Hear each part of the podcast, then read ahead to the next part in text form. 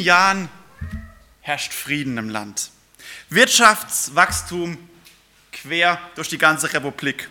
Es gibt immer weniger Arbeitslose, der Handel blüht, Reichtum vergrößert sich für die allermeisten Land immer mehr. Jedes, jeder hat die Möglichkeit, Waren nicht mehr aus der Nachbarschaft einfach nur zu kaufen, sondern sie werden ganz bequem bestellt und über viele Kilometer aus fernen Ländern her transportiert. Fast alles zum Nulltarif. Herzlich willkommen im Land der fast unbegrenzten Möglichkeiten. Herzlich willkommen im 8. Jahrhundert vor Christus in Israel. Vor zwei Wochen haben wir mit der Predigt von Samuel Kusser haben wir den Start gehabt in eine neue Predigtreihe, die Predigtreihe zum Buch des Amos. Und Amos ist hochaktuell, der Prophet. Denn das Israel damals, zur damaligen Zeit, im 8. Jahrhundert, gleicht in ganz vielen Punkten Deutschland 2018. Auch damals hat es eine Zeit des Friedens, des Reichtums, des Überflusses und zugleich umgekehrt eine Zeit, wo der Glaube im Volk immer mehr nachgelassen hat und wo auch selbst innerhalb der Gemeinde vieles zur Routine verkommen ist und auch die Gläubigen kaum einschneidende Lebensveränderungen hatten.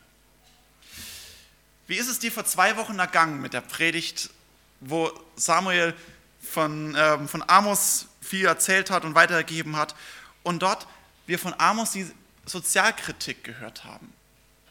Es gab damals in der Predigt, also damals vor zwei Wochen, gab es ganz viele Beispiele, sich mehr einzusetzen. Zum Beispiel, Samuel hat erzählt, von Obdach, äh, dem, äh, für Obdachlosen Essen zu kaufen, ärmere Menschen einzuladen, Zeit mit ihnen zu verbringen, in sie zu investieren.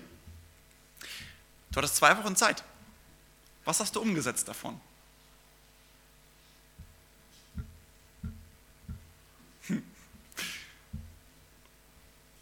Leider ist es mit solchen Dingen wie ganz oft in unserem Leben. Wir hören solche Vorschläge, solche Beispiele und wir denken, ja, das stimmt, das sollte ich mal machen. Das wäre wirklich wichtig.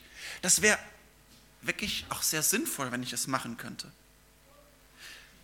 Zustimmen wird mit Sicherheit fast jeder von uns. Aber wirklich was umsetzen? Wirklich was tun? Das wird ja Einsatz bedeuten. Es wird bedeuten, dass ich Zeit, dass ich Kraft und vor allem Geld investiere. Und vor allem beim Thema Geld sind wir sehr vorsichtig und plötzlich sind wir alles Schwaben und sparsam. Das Problem ist, dass solche Ermutigungen, sich einzusetzen, mehr zu spenden, mehr Zeit zu investieren, mehr Kraft zu investieren, ein Stück von meiner Bequemlichkeit herzugeben und andere zu investieren, dass wir davon nicht wirklich überzeugt sind, dass es negative Konsequenzen nach sich ziehen würde, wenn ich es nicht tun würde.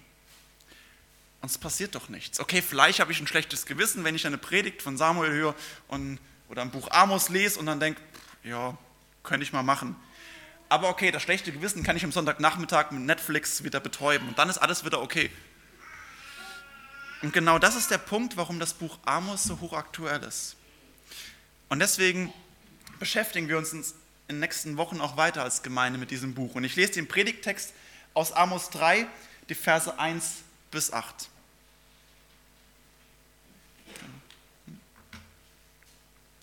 Höret, was der Herr wider euch redet, ihr Israeliten, wieder alle Geschlechter, die ich aus Ägyptenland geführt habe.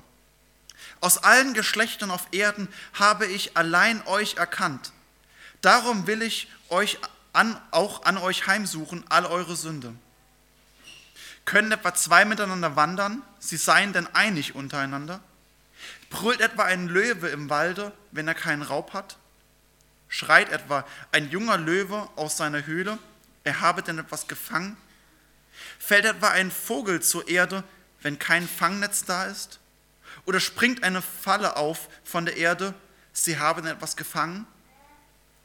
Bläst man etwa die Posaune in einer Stadt und das Volk entsetzt sich nicht? Ist etwa ein Unglück in der Stadt, das der Herr nicht tut? Gott der Herr tut nichts, er offenbare denn seinen Ratschluss den Propheten, seinen Knechten. Der Löwe brüllt, wer sollte sich nicht fürchten? Gott der Herr redet. Wer sollte nicht Prophet werden? falsches Ruhekissen. Dreimal im Buch Amos lesen wir diesen Start. Höret, was der Herr wieder euch redet. Höret dieses Wort. So startet das Kapitel 3, Amos Kapitel 4 und Amos Kapitel 5.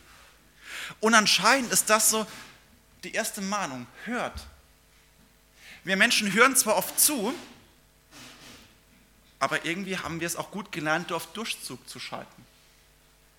Schüler haben das neun, zehn, zwölf oder 13 Jahre in der Schule gelernt, sehr intensiv auf Durchzug zu schalten. Kinder lernen das jahrelang, wenn ihre Eltern ihnen was sagen. Und anscheinend hören wir es auch im Gottesdienst, beim Bibellesen, wenn Gott zu uns redet. Wir haben es gelernt, auf Durchzug zu schalten.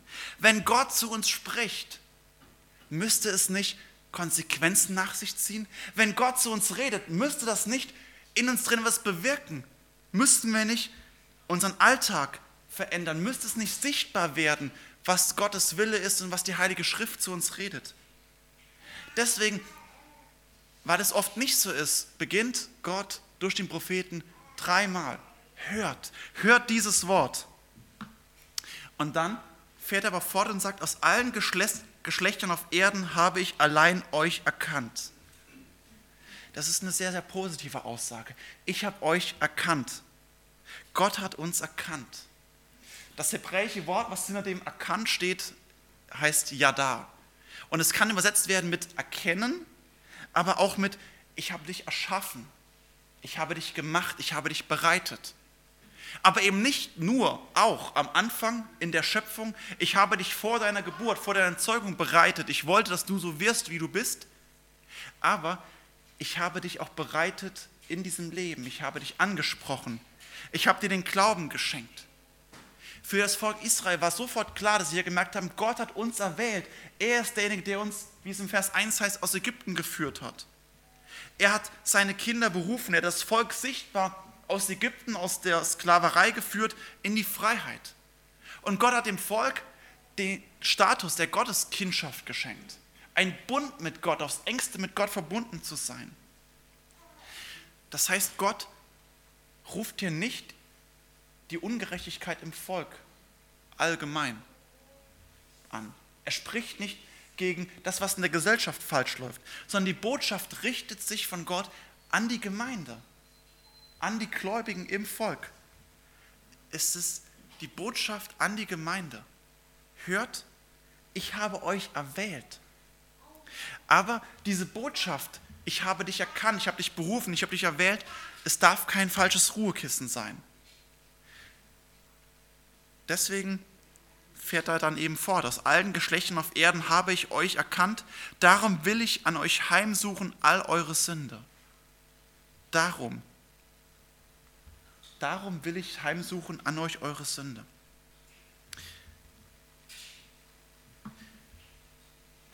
Irgendwie ist doch seltsam, warum darum? Warum ist das gerade darum, wenn Gott doch so positiv anfängt und sagt, er hat uns erwählt? Warum hat das dann gleich so eine negative Folge? Ist sie wirklich negativ? Das bedeutet, wenn Gott uns erwählt, dann hat das und dann muss das Konsequenzen in unserem Leben, in unserem Alltag haben. Erwählung, eine Berufung, dass Gott uns erkennt, ist Gabe und Aufgabe zugleich. Es darf kein falsches Ruhekissen sein. Wenn Gott dich erwählt, dann ruft er dich in seine Gemeinschaft. Wenn Gott dich erwählt, spricht er dich an und sagt, komm, werde mein Kind. Und so wie wir es eben schon in den Liedern auch gesungen haben, ist es die Einladung von Jesus Christus, der stellvertretend für uns am Kreuz von Golgatha gestorben ist. Dass Gott alles geopfert hat, alles hingegeben hat, um für uns am Kreuz zu sterben. Gott hat dich deswegen an diesem Punkt auserwählt, spricht dich an und ruft dich in die Beziehung zu ihm. Er lädt dich ein, dass du sein Kind sein darfst. Aber diese Erwählung darf und sie kann nicht folgenlos bleiben. Deswegen spricht auch Gott zu Mose im Alten Testament im dritten Buch Mose, Vers 19, äh, Kapitel 19, Vers 2, ihr sollt heilig sein, denn ich bin heilig, der Herr, euer Gott. Die Konsequenz ist also, weil Gott heilig ist und weil Gott der Heilige in Person ist, weil er uns anspricht, Deswegen können wir nicht einfach so bleiben, wie wir sind. Wir sind in seine Gegenwart gerufen und diese Gegenwart verändert. Wir können dann nicht als Unheilige leben und stehen bleiben. In Gottes Gegenwart muss alles andere weichen, was unheilig ist. Das, was von Sünde beschmutzt, befleckt ist. Alles würde sofort vergehen. Es wäre lebensgefährlich, in Gottes Gegenwart zu treten, ohne heilig zu sein. Als Beispiel, wie kann man das sich irgendwie vorstellen? Ähm, gestern war wieder Bundesligaspieltag und ich weiß, dass einige aus der Gemeinde auch in Freiburg im Stadion waren. Und das Freiburger Fanfarben sind schwarz und rot.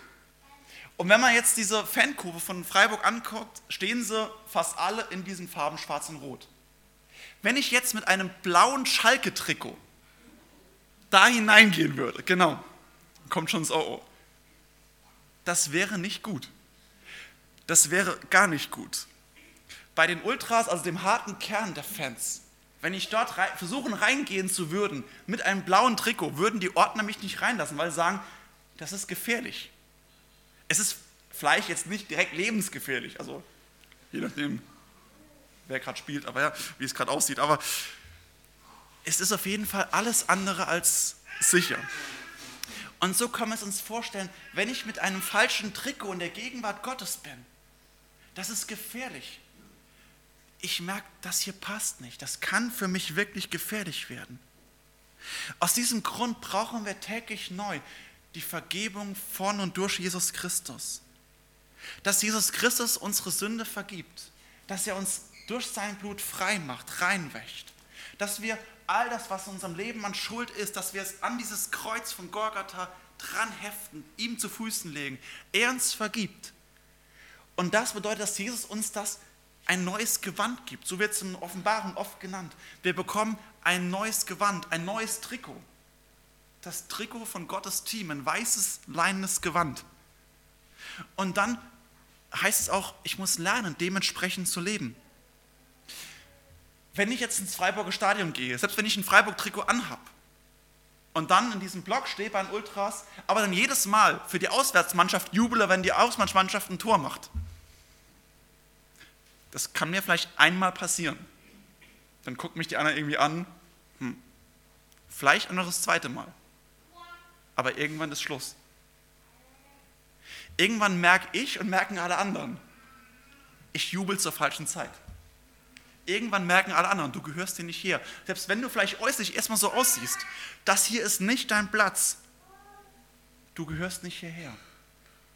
Es, der Vergleich hinkt ein bisschen, ich weiß, aber in etwa so können wir uns das vorstellen. Deswegen sagt Gott, ihr sollt heilig sein, denn ich bin heilig, der Herr, euer Gott. Erwählung hat Konsequenzen. Und gerade deswegen sagt Amos in unserem Predigtext auch darum, will ich an euch heimsuchen all eure Sünde. Wenn ihr dementsprechend nicht lebt, dann zeigt das, dass ihr nicht hierher gehört. Erwählung darf kein falsches Ruhekissen werden, wo ich mich gemütlich zurücklehne und sage, ja, ist doch okay. Ich gehöre doch zu Gottes Team, ich bin sein Kind. Jesus Christus ist für mich gestorben und er vergibt mir doch schon. Ist doch alles okay. Ich bin davon überzeugt, dass keiner von uns das so einfach sagen würde.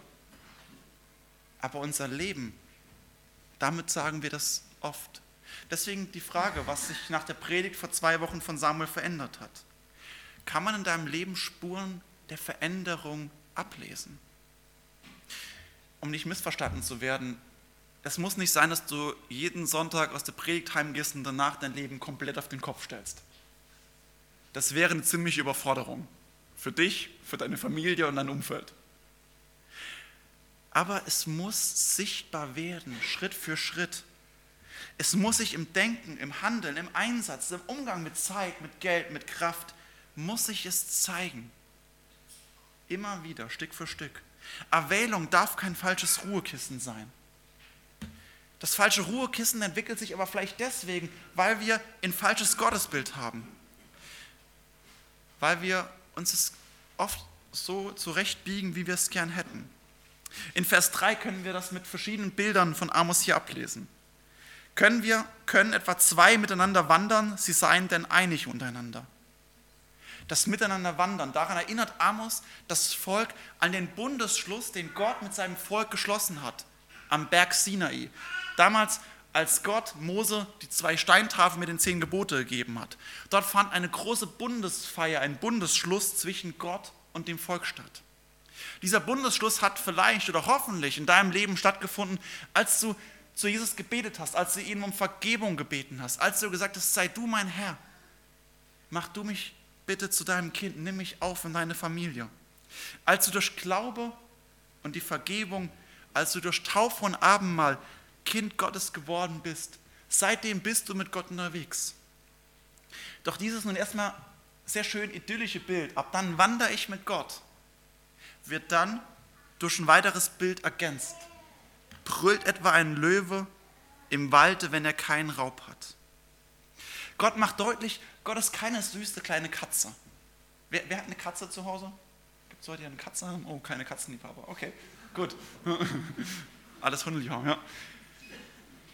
Gott ist kein kleines Kätzchen.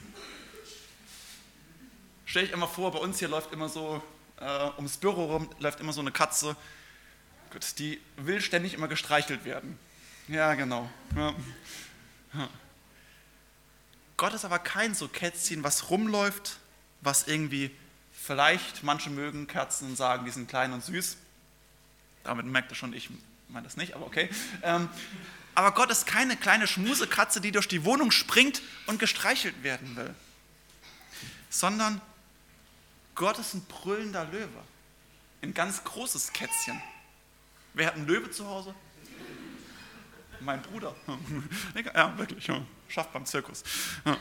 Ähm, Gott ist ein brüllender Löwe. Er ist kein süßes kleines Tierchen. Gott ist das König, ein König der Tiere. Und ein Löwe ist gefährlich und gefräßig und Gott ist zugleich majestätisch. Es wäre eine Illusion zu meinen, in Gottes Gegenwart habe ich es mit einer kleinen süßen Katze zu tun, die ich streicheln kann und die am Weltknuddeltag kommt und mit mir kuscheln will. Gott ist ein heiliger Gott. Und Gott haben wir niemals im Griff. Gott ist ein Löwe und Gott ist gefährlich. Und gerade das wird mit den Bildern auch hier deutlich gemacht. Schreit etwa ein junger Löwe in seiner Höhle, wenn er was gefangen hat? Es sei denn, er habe etwas gefangen. Der Löwe schleicht sich an. Er legt sein Opfer und dann brüllt er, wenn er das Opfer bereits erlegt hat. Die folgenden Bilder machen genau das Gleiche deutlich. Das Fangnetz der Vogel, der bereits im Fangnetz gefangen ist, die Falle, die bereits zugeschnappt hat. All das zeigt, Gott ruft deswegen das Volk so eindringlich an, weil das Volk bereits zur Beute geworden ist. Sie sind bereits gefallen, sie haben bereits schwer gesündigt und leben nicht dementsprechend, wie sie eigentlich mit dem Bund leben sollten. Sie leben alles andere als heilig. Und deswegen sind sie bereits in Gottes Hände gefallen, aber als Bote, als Beute. Sie sind unter das Gericht Gottes gefallen. Und das macht auch das Bild in Vers 6 deutlich mit der Posaune.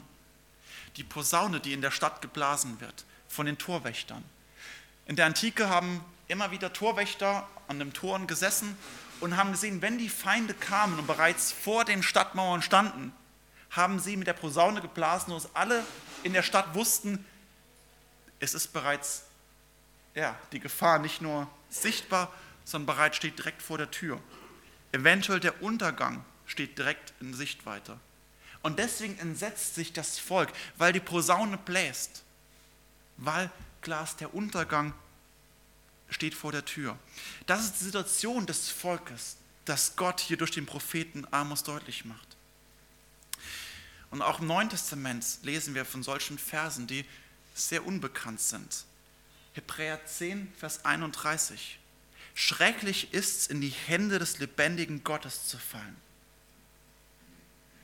Das sind Verse, die wir kaum auswendig lernen. Und die irgendwie wahrscheinlich zu den wenigsten von uns von, zu den Lieblingsversen zählen. Weil irgendwie scheinen sie nicht zu unserem Gottesbild zu passen. Schrecklich ist es, wenn ich nicht sündlos vor Gott gegenübertrete, wenn ich ohne einen Mittler in der Gegenwart Gottes stehe, ohne den Mittler Jesu Christi. vor der Herrlichkeit Gottes stehen müsste, dann wäre es schrecklich, weil dann würde ich unter dem Zorn und dem gerechten Gericht Gottes stehen. Ebenso auch hier der zweite Teil von Vers 6, den ich einer der eindrücklichsten von Amos halte und dem es seit Jahren zu denken gibt. Ist etwa ein Unglück in der Stadt, das der Herr nicht tut? Das der Herr nicht tut. Hier treten wir in den großen Bereich der Frage, wie Gott und das Leid zusammenpassen. Nichts geschieht ohne den Willen Gottes, ohne seine Zustimmung. Und nicht nur das Gute kommt von Gott, auch das Gericht. Diese Stellen scheinen irgendwie nicht zu unserem Gottesbild des liebenden Gottes zu passen, des braven, gnädigen Gottes. Aber sie gehören zur Bibel. Gott ist ein gnädiger und barmherziger Gott. Absolut. Aber Gott ist alles andere als brav. Er ist der Heilige. Er ist ein reißender Löwe, der alle Macht im Himmel und auf Erden hat. Und Gott übt auch Gericht. Wir sehen das im Alten Testament bei Sodom und Gomorra. Wir sehen es bei den Ägyptern beim Auszug. Wir sehen es bei der Landeroberung über den Kanaanitern. Und wir sehen es über Gottes eigenem Volk bei dem Gericht, bei der Eroberung und Zerstreuung durch die Assyrer, dann durch die Babylonier und später durch die Römer. Das bedeutet nicht, dass jedes Unglück, jedes Leid ab, äh, sofort Gericht wäre. Das ist ein Kurzschluss, zu sagen, alles, was mir irgendwie negativ in meinem Leben ist, ist Gericht Gottes. Das ist ein Kurzschluss. Gerade das Buch Hiob zeigt ja, oder auch später sehr eindrücklich die Geschichte von Josef, dass Leid und Unglück auch eine Prüfung sein kann, eine Läuterung, dass es Gottes Plan sein kann für eine größere Rettung.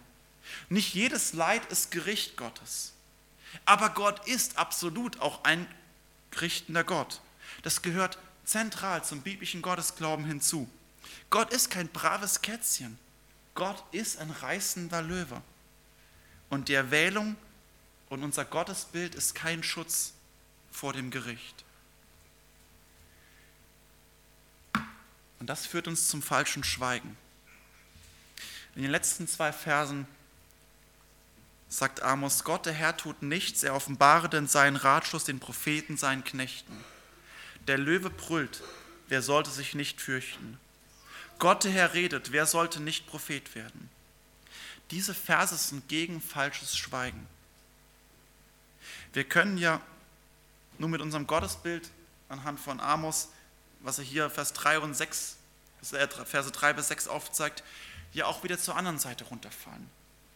Es kann jetzt wieder sein, okay, ja, Gott ist also doch ein strafender Richter, Gott ist nie zufriedenzustellen, Gott ist einer, der irgendwie wie ein Kind blindwütig dreinschlägt und richtet. Auch das wäre absolut falsch. So ist Gott nicht. Sondern Amos sagt, Gott tut nichts, bevor er nicht seinen Ratschluss offenbart, verkündigt. Das Gericht Gottes kommt nicht unangekündigt. Der Wille Gottes ist nicht unangekündigt. Gerade das ist ja der Grund, warum Gott Amos schickt zum Volk und sagt, predige das. Es ist der Grund, warum Gott immer wieder das Volk zur Umkehr aufruft. Und es ist der Grund, warum es auch im Predigten, im Gottesdienst über Gericht braucht. Gerade deswegen, weil die Heilige Schrift uns davor warnt, eben unvorbereitet in Gottes Gegenwart zu treten. Durch Amos, durch die Heilige Schrift wird uns der Wille Gottes offenbart, sodass Gericht nicht unangekündigt ist. Und Amos ist voll von praktischen Konsequenzen, die das Leben mit Gott eigentlich ziehen sollte. Amos schreibt ganz viel über das Verhalten gegenüber den Armen. Der Römerbrief, Kapitel 12 bis 16, ist voll von ethischer Anweisungen über das Verhalten von Christen in der Welt. Der erste Korintherbrief, die Kapitel 7 bis 16, beschäftigen die Themen Ehe, Sexualität, Lebensmittel, Gewissen, Religionsvermischung, Geld, Verhalten im Gottesdienst, Verhalten in der Gemeinde. Die Bibel ist voller praktischer Anweisungen. Aber gerade das ist eben der Punkt. Es sind Anweisungen, wo ich oft auf Durchzug schalte. Wie gehe ich damit um? Weil es würde ja bedeuten, dass ich wirklich mein Leben verändere und dass es Veränderungen nach sich ziehen. Bin ich bereit dazu? Bist du bereit dazu, dass das Leben, die Nachfolge Konsequenzen hat? Amos schließt mit dem Hinweis darauf, dass Gott brüllt, dass der Löwe Gottes brüllt. Er redet klar und deutlich. Er ruft uns in seine Gegenwart. Und er lädt uns ein, seine Kinder zu werden. Und Gott ist gnädig. Gott ist barmherzig. Gott hat viel mehr Geduld, als wir uns vorstellen können mit uns. Mose beschreibt den Charakter Gottes einmal so im 2. Mose 34, Vers 6. Herr, Herr, Gott, barmherzig und gnädig, langsam zum Zorn und reich an Gnade und Treue. Gott ist ein barmherziger und gnädiger Gott, der Menschen nicht richten möchte, der Menschen retten möchte. Aber gerade deswegen wirbt Gott und wirkt die, die Heilige Schrift so eindringlich um uns Menschen, um dich. Er fordert dich immer wieder auf und sagt, komm her zu mir. Kehr um von deinem Weg. Lass dir deine Sünde vergeben. Tritt ein in die Beziehung, die Gemeinschaft mit mir. Und dann lass dich aber auch verändern. Lebe heilig zu dem, wo ich dich machen will. Sei heilig, denn ich bin heilig, spricht der Herr. Gott will, dass du gerettet bist. Gott ist gnädig. Aber wo die Gnade ausgeschlagen wird, da stehen wir auch unter seinem gerechten Gericht und heiligen Zorn. Und davor warnt die Bibel immer wieder. Und deswegen warnen uns auch Amos vor dem falschen Schweigen. Denn wenn Gott redet, wer sollte schweigen? Amos war von Gott genötigt dazu, das Gericht zu verkündigen. Und es gibt viele Propheten im Alten Testament, deswegen sind sie die Propheten, weil sie oft das Gericht verkündigt haben. Und sie wussten, dass es keine leichte Predigt. Jeremia hat so drunter gelitten unter seinen Worten. Aber wenn Gott dich angesprochen hat, schweigst du. Amos musste, er muss predigen. Wo ist es, wo Gott in deinem Leben handeln will? Wo schweigst du? Wo veränderst du nicht dein Leben, dein Handeln? Wo stellst du gegenüber Gott auf Durchzug? Hat das Leben mit Gott, hat der Gottesdienst, hat Beten, hat Bibellesen praktische Konsequenzen in deinem Leben und deinem Alltag? Gott möchte dich wachrütteln durch seinen Propheten. Gott möchte, dass du das Leben mit ihm nicht auf die leichte Schulter nimmst und sagst, ja, er vergibt mir doch. Ist doch ein gnädiger Gott. Ja, ja, ist er auch. Gott ist gnädig und barmherzig, aber ebenso ein heiliger und gerechter Gott. Daher kein falsches Ruhekissen, kein falsches Schweigen und kein verkürztes Gottesbild sondern wir sind aufgefordert, uns neu bewusst zu machen, wer Gott ist, dass er ein heiliger Gott ist. Und so wie Jesus sagt, uns einlädt, unseren Kreuz täglich neu auf uns zu nehmen und ihm nachzufolgen und jeden Tag Step by Step ihm nachzufolgen und zu verändern. Um nicht zu sagen, ich habe ja mal damals einen Schritt gemacht, das sollte doch reichen. Nein, täglich neu, wo redet Gott zu uns und was ist mein nächster Schritt? Gott will uns verändern. Aber all das nicht im Sinne von strafender Gott und Druck, sondern Christus ist derjenige, der uns auf diesem Weg führt und die Heiligkeit Gottes führt. Christus ist unser Halt, unser Licht, unser Heil. Aber gerade deswegen, weil er für uns gestorben auferstanden ist, gerade deswegen, weil am Kreuz von Golgatha der Zorn Gottes ein Ende fand, deswegen müssen wir auch immer unter diesem Kreuz steht und von diesem Kreuz her leben. Und gerade deswegen muss das Kreuz Spuren in unserem Leben haben, dass wir mit Christus verbunden sind, dass wir neu geboren wurden und verändert werden. Dann kommen wir nicht in das Gericht. Die Botschaft der Bibel ist Einladung, Evangelium und Gesetz, Mahnung. Einladung und Mahnung zugleich.